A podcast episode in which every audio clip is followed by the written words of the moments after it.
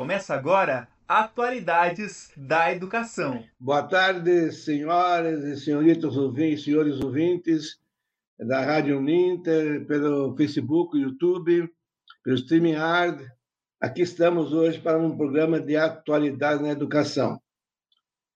O professor Luciano está com dificuldade de entrar, que é o nosso entrevistado, Luciano Fontinho de Medeiros, porque está havendo problemas de eletricidade na, no bairro Santa Felicidade. Acabou de entrar. Boa tarde, professor Luciano. Boa tarde, professor. Tudo bem?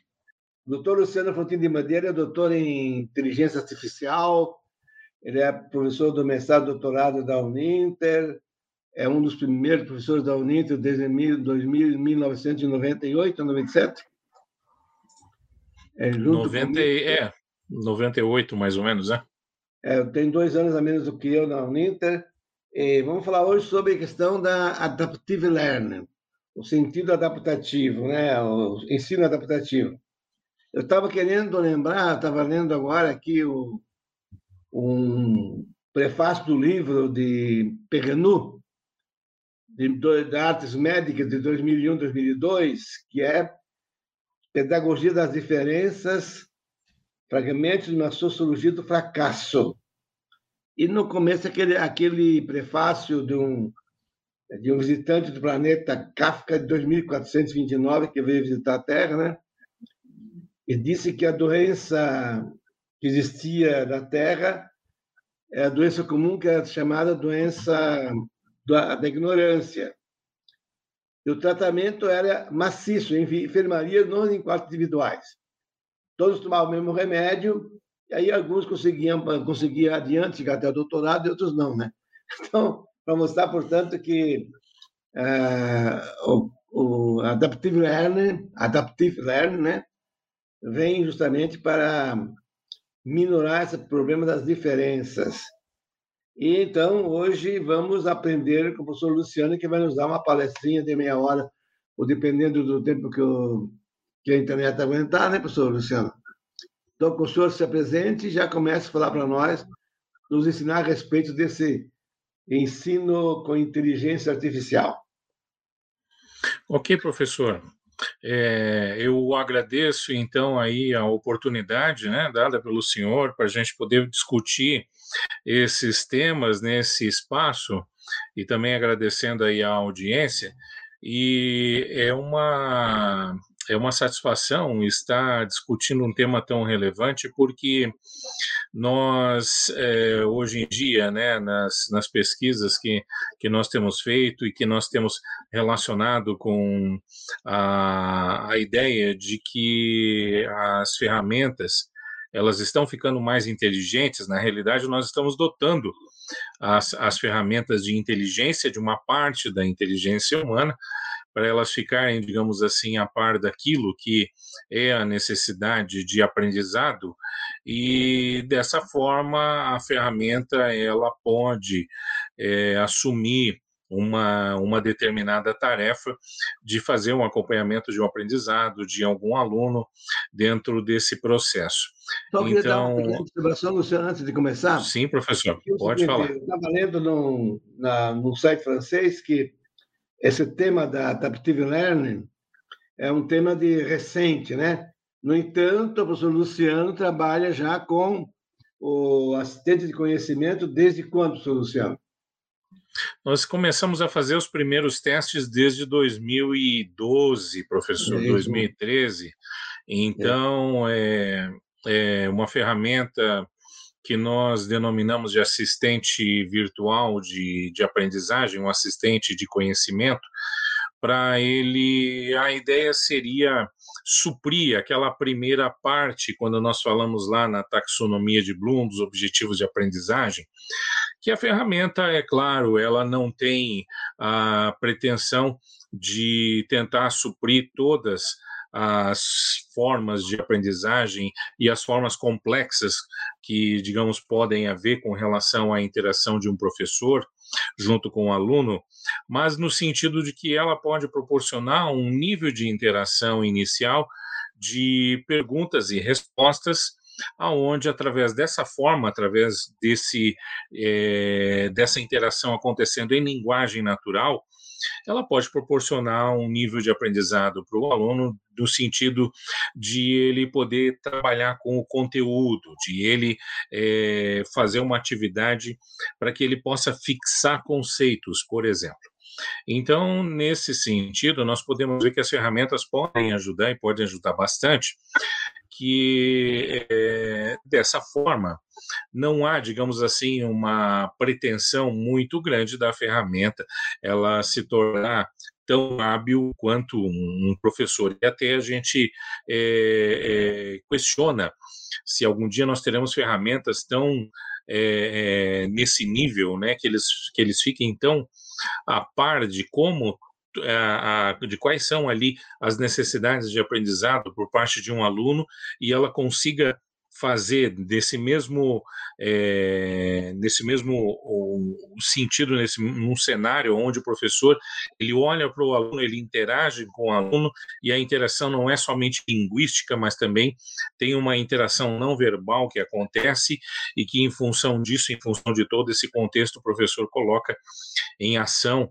é, é, todo esse processo de aprendizado através de coisas relacionadas ao aspecto pedagógico e coisas relacionadas também aos aspectos interacionais ali que, digamos, avançam com, com, com relação a, a, a itens é, mais é, voltados à psicologia mesmo, né?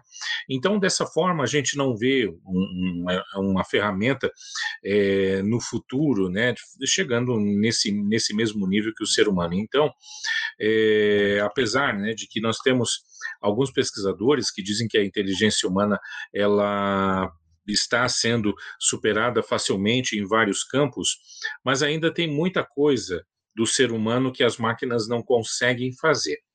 E nesse sentido, eu acho que é, é, nós podemos é, adotar uma, uma, uma ideia de que vai levar muito tempo, e mesmo quando ele chega, ele não vai ter essa noção de que vai conseguir fazer com que o, o, uma máquina ela tenha um nível de completude muito grande com relação a um processo de ensino-aprendizagem ali na questão do aluno. Mas é possível de fazer com que as pessoas elas já estão se acostumando a conversar com os assistentes e nesse sentido, né, o assistente ele pode ser preparado para prover conhecimento. Então, ah, de maneira que quando o aluno ele interage com a ferramenta, a ferramenta, através de perguntas, tudo isso acontecendo em nível de processamento de linguagem natural, ele pode daí ter essas perguntas é, respondidas em um nível, digamos assim, de interação que nós podemos dizer que acontece ali numa, num, num, nos primeiros degraus, né? Se a gente fizer por exemplo, uma, uma pirâmide né, desse, dessa questão da interação acontecendo em diferentes níveis, pelo menos ali no primeiro nível, isso aí a, as ferramentas poderão ter alguma condição sim de efetuar. Professor Luciano, a questão, quando você está lembrado do professor Igor, que foi diretor daqui da, da Uninter? Sim, sim, estou lembrado. Antes de 2010, né? Foi 2009, 2010, quando é que ele deixou de ser reitor? Antes, antes do professor Biú, né? É, antes, é, antes de 2010, eu acho, né? Pois Ou se foi, se foi 2010. Ele me falou que o plano dele, o plano dele era o seguinte, nas aulas à distância, né? De ter uma possibilidade de gravar e quando o aluno tivesse uma dificuldade, que eu tivesse um, um mini, uma mini aula já para poder prover o conhecimento que ele não entendia, né? Então, prever as dificuldades dos alunos e já ter, digamos, uma rede de, de microaulas de 5, 10 minutos, 7, 8 minutos para poder resolver a dificuldade dele na matemática e em outras matérias. Isso era o plano do professor Igor, isso já há 11 anos atrás, né? O senhor também trabalhou com isso já também no, tra no, trabalho do assistente do conhecimento. Seria um assistente do conhecimento assíncrono que, digamos, vai se adaptar ao ritmo e ao nível de aprendizagem de cada um. Estava comentando hoje com um amigo nosso, que é o professor Armando Kober, né, a respeito dos testes de ABC do Lourenço Filho da década de 1930, né? Então, nesses testes de ABC, que era para medir a prontidão do aluno para ser alfabetizado, porque a estatística até 2000, 2000 e pouco, depois perdi as estatísticas, é que de mil alunos que entravam na aula de primeiro ano básico de alfabetização, apenas é, 457 passavam, os outros todos reprovavam. Os testes de ABC mostraram que é o seguinte, que a maioria dos alunos que entra com sete anos, faz sete anos naquele primeiro ano, ele só atinge maturidade em outubro. Novembro de aula, então acaba, então acaba não sendo alfabetizado e empurrado para frente, ou ficando para trás. Daí, então, é esse grande gap que aconteceu. Não aconteceria se nós tivéssemos exatamente um assistente de conhecimento naquela época, não é, professor, Luciano? É algo é, é interessante, professor, porque quando nós é, é colocamos um, um, assistente, a ideia do assistente é justamente ele se adequar ao nível que o aluno se encontra. Então, nós sabemos, né, nós estamos em sala de aula, e mesmo online nós vemos que tem alunos que estão mais adiantados que outros, em função até do engajamento, em função do comprometimento dos alunos com o seu próprio aprendizado. Então, nós temos aqueles que é, como eles estão interagindo de uma forma bastante grande, eles acabam não tendo tanta necessidade de, re, eh, de retomar o conhecimento depois. E aí, aqueles que talvez estejam com mais dificuldade, ou que não conseguem acompanhar, eles podem fazer o acompanhamento, mas de uma forma um pouco mais lenta, né? Digamos assim. Ah, nesse sentido, né, e a gente não julga aqui que, a, a, digamos assim, as pessoas elas não teriam capacidade por em função disso, que na realidade não tem nada a ver com relação a isso, mas é, a questão de que ela pode é, interagir depois e a ferramenta identifica qual o nível, é, aplicando, por exemplo, diagnósticos, né, testes, de maneira a identificar qual o nível que a pessoa se encontra e até identificando é, possíveis é, gaps no qual o aluno pode trabalhar de uma forma um pouco mais intensiva. Então, hoje, como nós temos condições de fazer isso de forma personalizada, o aluno, quando ele está em contato com a ferramenta assim, ele faz o login com a ferramenta, ele pode tranquilamente fazer esse processo e a ferramenta acompanha cada um de acordo com a sua velocidade, até que sejam atingidos objetivos de aprendizagem referentes àquele conteúdo. No instante em que o aluno já saiba, já tem ali um determinado nível, daí ele pode ir para um, um, um, digamos, uma, uma, um, um nível mais acima. Dessa forma, professor Moser, eu acho que é, é, a ferramenta, né, ela se coloca é, muito é, é, é, ela é muito, muito precisa, ela é muito a, a oportuna, né? essa seria a palavra, para a gente dizer que hoje, com a tecnologia que nós temos, nós saímos daquele, daquele perfil de massividade, né? de você trabalhar é, de forma que aquele conhecimento você faz com que aconteça um broadcasting e vá para todas as pessoas de personalizar esse processo. Então, mesmo que ela assista, ela pode interagir num nível um pouco maior, de acordo com a sua dificuldade, e então ela pode é, é, ter um, um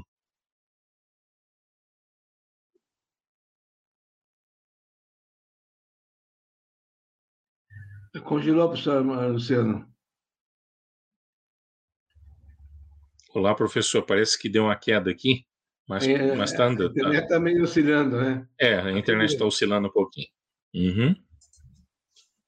Então, você então... o seguinte, é, é, é mais ou menos como acontece com aquela professora que esteve dando, Inspirar, parece, é um site da internet há uns anos atrás, americana a respeito do, do ensino da, do quinto, da, da, do, do, com alunos de 11, 12 anos, né? Então, ele ensinava matemática usando o método Salman Khan. Salman Khan é um indiano lá que faz vídeos de, on, de 10 a 11 minutos para explicar, digamos, uma, uma, uns, certos assuntos de matemática, física e outras matérias, né? Então, os alunos tinham os vídeos. Ela dava os vídeos para os alunos, tinha o site, e, por exemplo, um aluno conseguia resolver um vídeo numa aula, o outro recebia três vídeos. Então, assim, os alunos seguiam o próprio, próprio ritmo, né? O grande problema, professor, é que os professores querem é, aprendizagem de manada. Quer dizer, o nosso ensino hoje é baseado em, em tempo fixo e conteúdo variável, de 7 a 10, de 5 a 10, de 4 a 10. No meu tempo eu passava com 4, né? Agora de, de, de 7 para 10.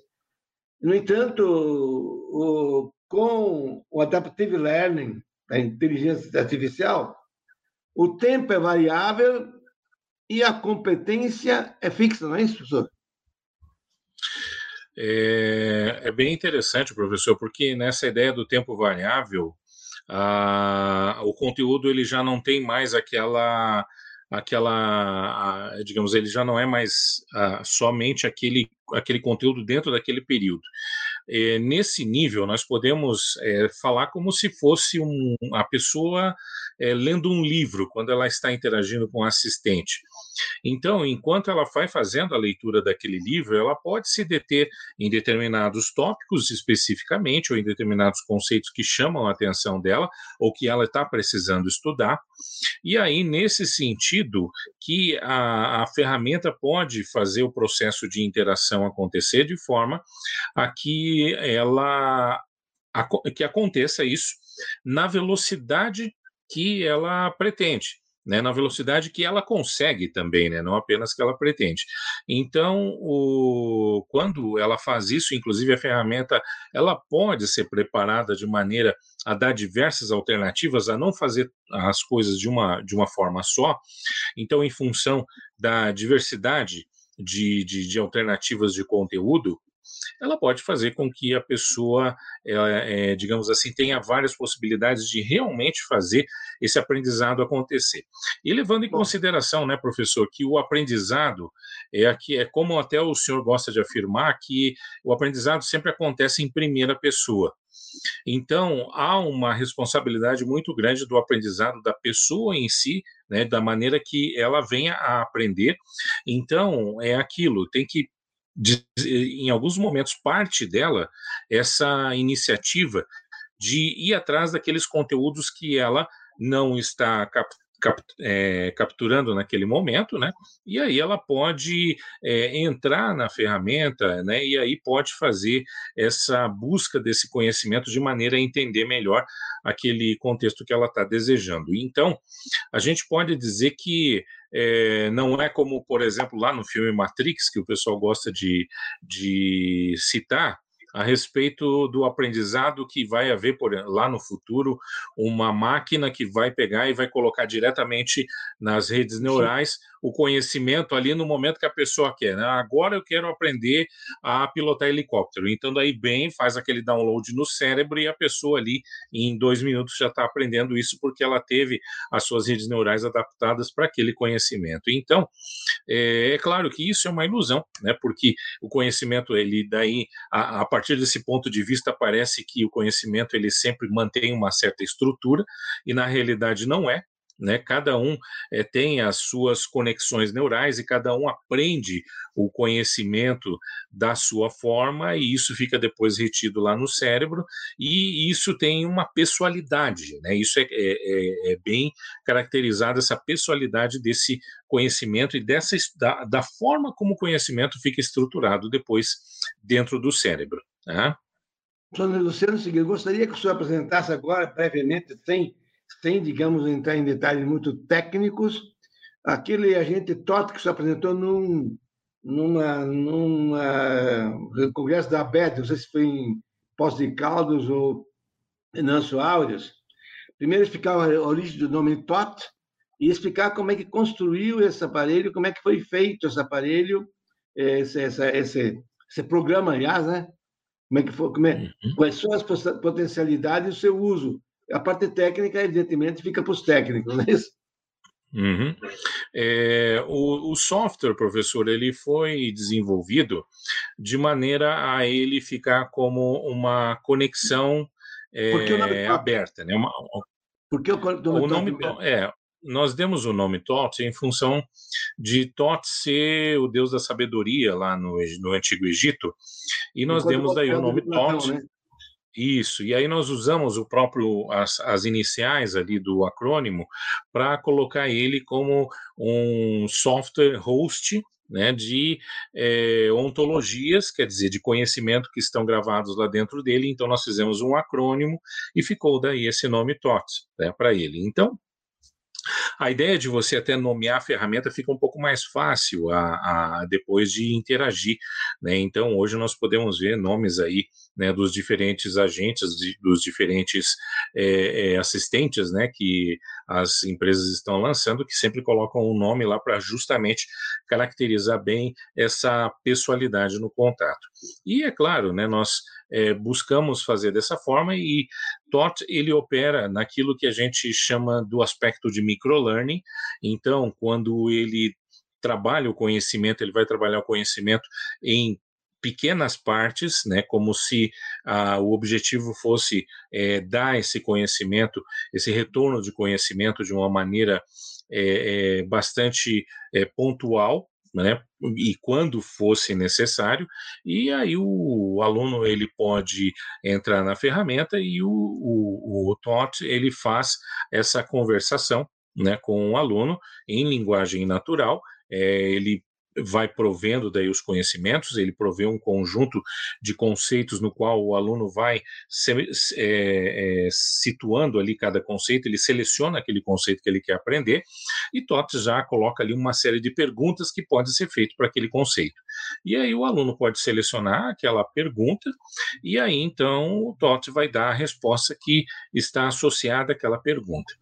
E de uma maneira que o contato, as interações, então tem uma parte que é de conhecimento, e tem uma outra parte que seria mais ali da gestão do, da aprendizagem. Então, ele pergunta se em determinado momento quer fazer alguma atividade de exercício, né, se é, ele vai dando feedback a respeito de quantas, é, quantos conceitos já foram trabalhados, ele dá um status do aluno, né, do que ele ainda precisa aprender, e também a partir ali dos exercícios de diagnóstico que ele vai proporcionando para o aluno, o aluno tem condição de ver, em função dos acertos, se tem algum conhecimento que ele pode trabalhar de forma melhor, e daí ele indica especificamente aqueles conceitos para serem trabalhados. Então, é, é dentro dessa ideia e fazendo com que ele converse naquele conceito que a gente chama de small talks, né? O small talk é como se fosse aquelas pequenas conversas que a gente faz no dia a dia para quebrar o gelo.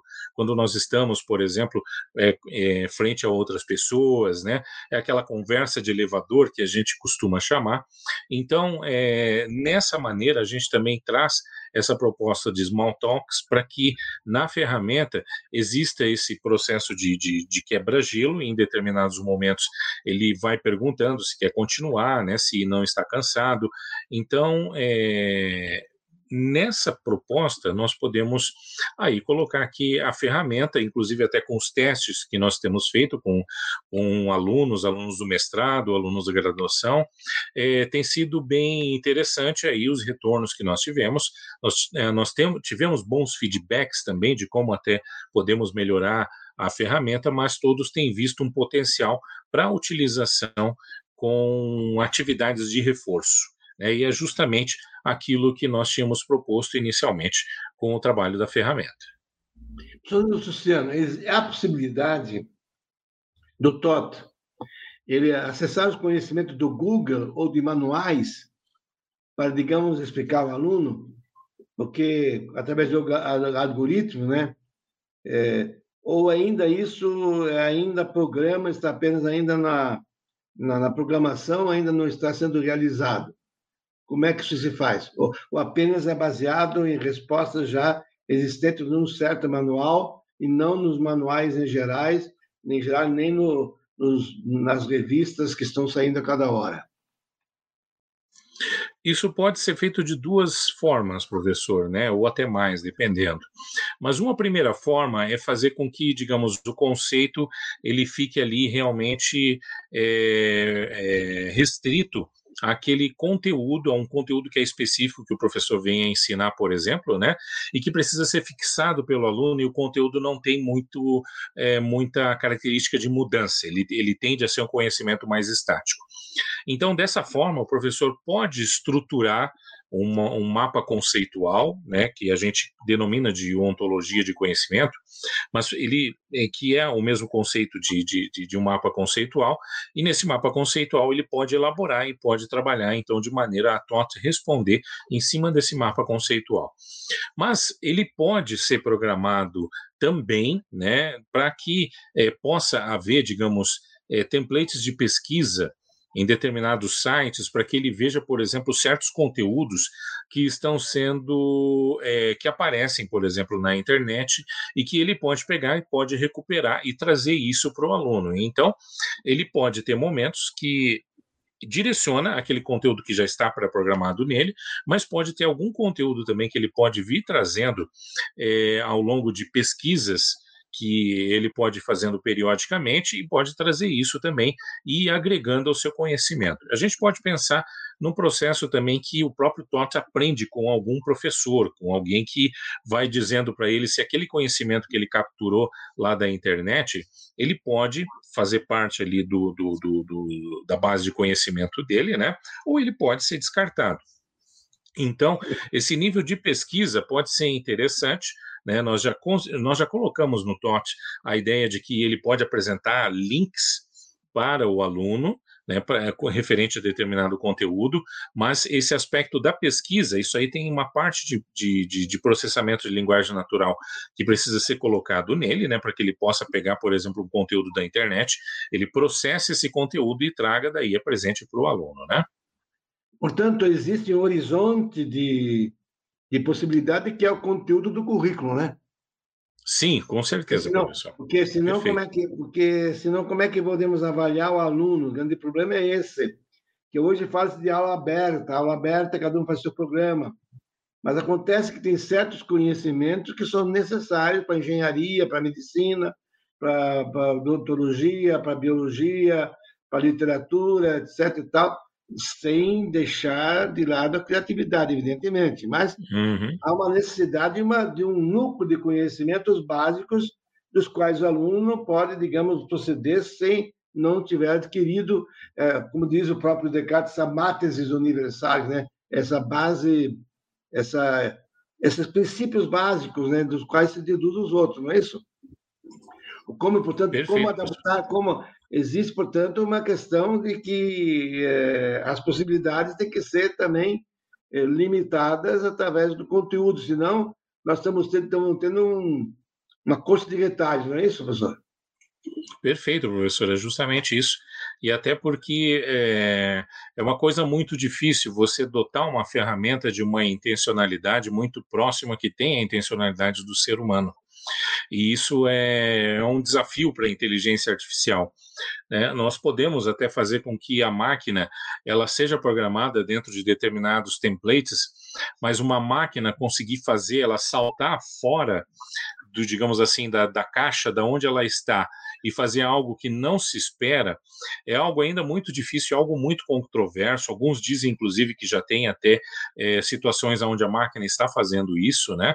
São poucas ainda, mas é muito difícil de pensar, ainda existe muita controvérsia nesse sentido, porque nós podemos até evocar aqui o paradoxo de Gödel, né, professor, de que é difícil para a própria máquina conseguir os, o, digamos ali, os é, resolver a partir do seu próprio nível de, de, de, de na sua estrutura de conhecimento, é, saltar né, fazer com que ela consiga saltar fora do seu conjunto de conhecimento. Então, é, em função disso, né, é que nós vemos aí, é, ficamos com alguma reserva, a gente sabe que vai evoluir bastante, mas ainda ficamos com alguma reserva com relação a essa aproximação da intencionalidade que o ser humano tem e que a máquina né? Em princípio, ela pode ter, né? Nós não resolvemos, isso é uma pergunta ainda em aberta, é uma conjectura, né?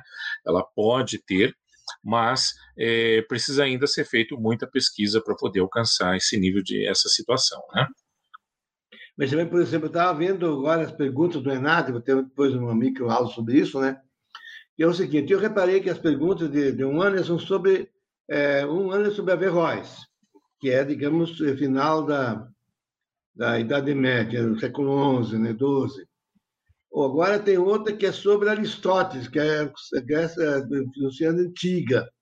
Se fosse ele que fosse as perguntas, seria sobre Descartes, seria sobre, digamos, Hort, que é moderno, que é atual, contemporâneo. Então, quer dizer que os alunos e os professores, consequentemente, têm que ter, digamos, não existe, digamos assim, uma espécie de esses exames de NAD, companhia, quando tem provas é, padronizadas, existe uma espécie de, de, de, de um leite de custo. Quer dizer, que o aluno não pode sair daquela, daquela, da escala quatro linhas. Então, eu tenho que aprender aquilo e e é uma questão de sorte se a pergunta que ele estudou ou não estudou. Porque devia ter os conceitos básicos a ser desenvolvidos. Por exemplo, quando estudei Lovaina, em Lovaina, idade, idade, idade moderna, foi Descartes, um pouco de Hegel e Leibniz de ponto final. O professor só deu três autores, não deu toda, todos os autores, da, os, os empiristas, os, os uh, e todos os outros filósofos, que é uma plena deles. Então, é preciso que haja uma escolha. Então, é preciso que o aluno saiba aprender um autor. Então, acho que devia, se o Enada devia fixar para os professores, é, o IBNEP, para aquelas, digamos, quais são os assuntos, quais são os eixos que vão constituir a base desse exame, né? Ou não concorda comigo? É, professor, quando a gente fala, por exemplo, nesse nível, né, exame do ENAD é, ou outros exames, é, eles têm por objetivo ver se o aluno aprendeu o mínimo, né? Então, é aquilo que a, a, gente pode ficar, por exemplo, na questão de nível, se o aluno ele tem o nível mínimo para poder exercer aquela atividade para a qual ele foi preparado. Então, é, nesse sentido, até a questão, digamos assim, do, daquilo que, que, que, que, a, que o teste propõe, ele vai ter ali um certo objetivo, mas é claro que ele não vai conseguir. É, é, por exemplo, se precisa ser um teste onde o aluno tenha que é, é, falar a respeito de um processo de análise, né, uma questão um pouco mais elaborada, como são questões que o aluno tem que resolver, então sempre vai ter algum nível de limitação. Por, e, e, outra coisa, o ENAD ele vai ficar restrito ao conhecimento, não tanto à habilidade que os é. alunos têm, mas mais o conhecimento que ele deve ter adquirido. Então, né, nesse sentido, a gente pode ver que é, é, um primeiro nível de avaliação, é um nível mínimo, né, professor? Mas eu, eu acho que ele é válido nesse sentido para ver se pelo menos né, o aluno sabe aqueles conceitos básicos que ele deveria ter aprendido no curso que ele fez para que ele possa depois exercer isso, né? É claro que a gente vê, por exemplo, hoje, né, professor, um dos testes, que é o teste da OAB, né, que nem todos aqueles que se formam um direito acabam sendo advogados mais tarde, né? Porque o teste da OAB ele tende a ser um teste rigoroso, né? Então, as, os alunos geralmente fazem uma, duas, três vezes até passar, e tem alguns até que não passam, né? Em função do, do, do rigor do teste. Mas isso mostra, né? Um, é, eu acho que esses testes é, eles têm um objetivo, né? Você não vai testar por testar. E a respeito desse objetivo, né, se o objetivo for mesmo é, ver se o aluno aprendeu os conceitos mínimos para que ele possa, a partir dali, é, é, poder desenvolver alguma atividade posterior. Então, acredito que nesse sentido tudo bem. Mas é, a gente colocar que um, que um ENAD vai testar tudo aquilo que o aluno aprendeu dentro de um curso, eu acho que daí é ilusão. Eu acho que não, não deve ser visto por essa ótica. É por isso que justamente a, a inteligência artificial vai ter para no, no ensino adaptativo exatamente esse conteúdo básico que deve ser aprendido desde o Rio Grande do Sul e Apoca ao Chuí, né? desde o Amazonas até, até o Rio Grande do Sul, né? desde leste, oeste, norte e sul, né? Então, porque, é, veja bem, como acontece nas escolas uh, de direito. A escola de direito brasileira não é americana, não é, não é argentina, não é europeia, não é um pouco a chinesa nem a japonesa. Então, quer dizer que é preciso que haja essa, justamente o, o ensino adaptativo, adaptive learning, ele vai exatamente possibilitar esse tipo de, de adaptação a conforme a região e a necessidade do indivíduo e da sociedade, não é isso? Só para terminar, certeza, professor. Uhum.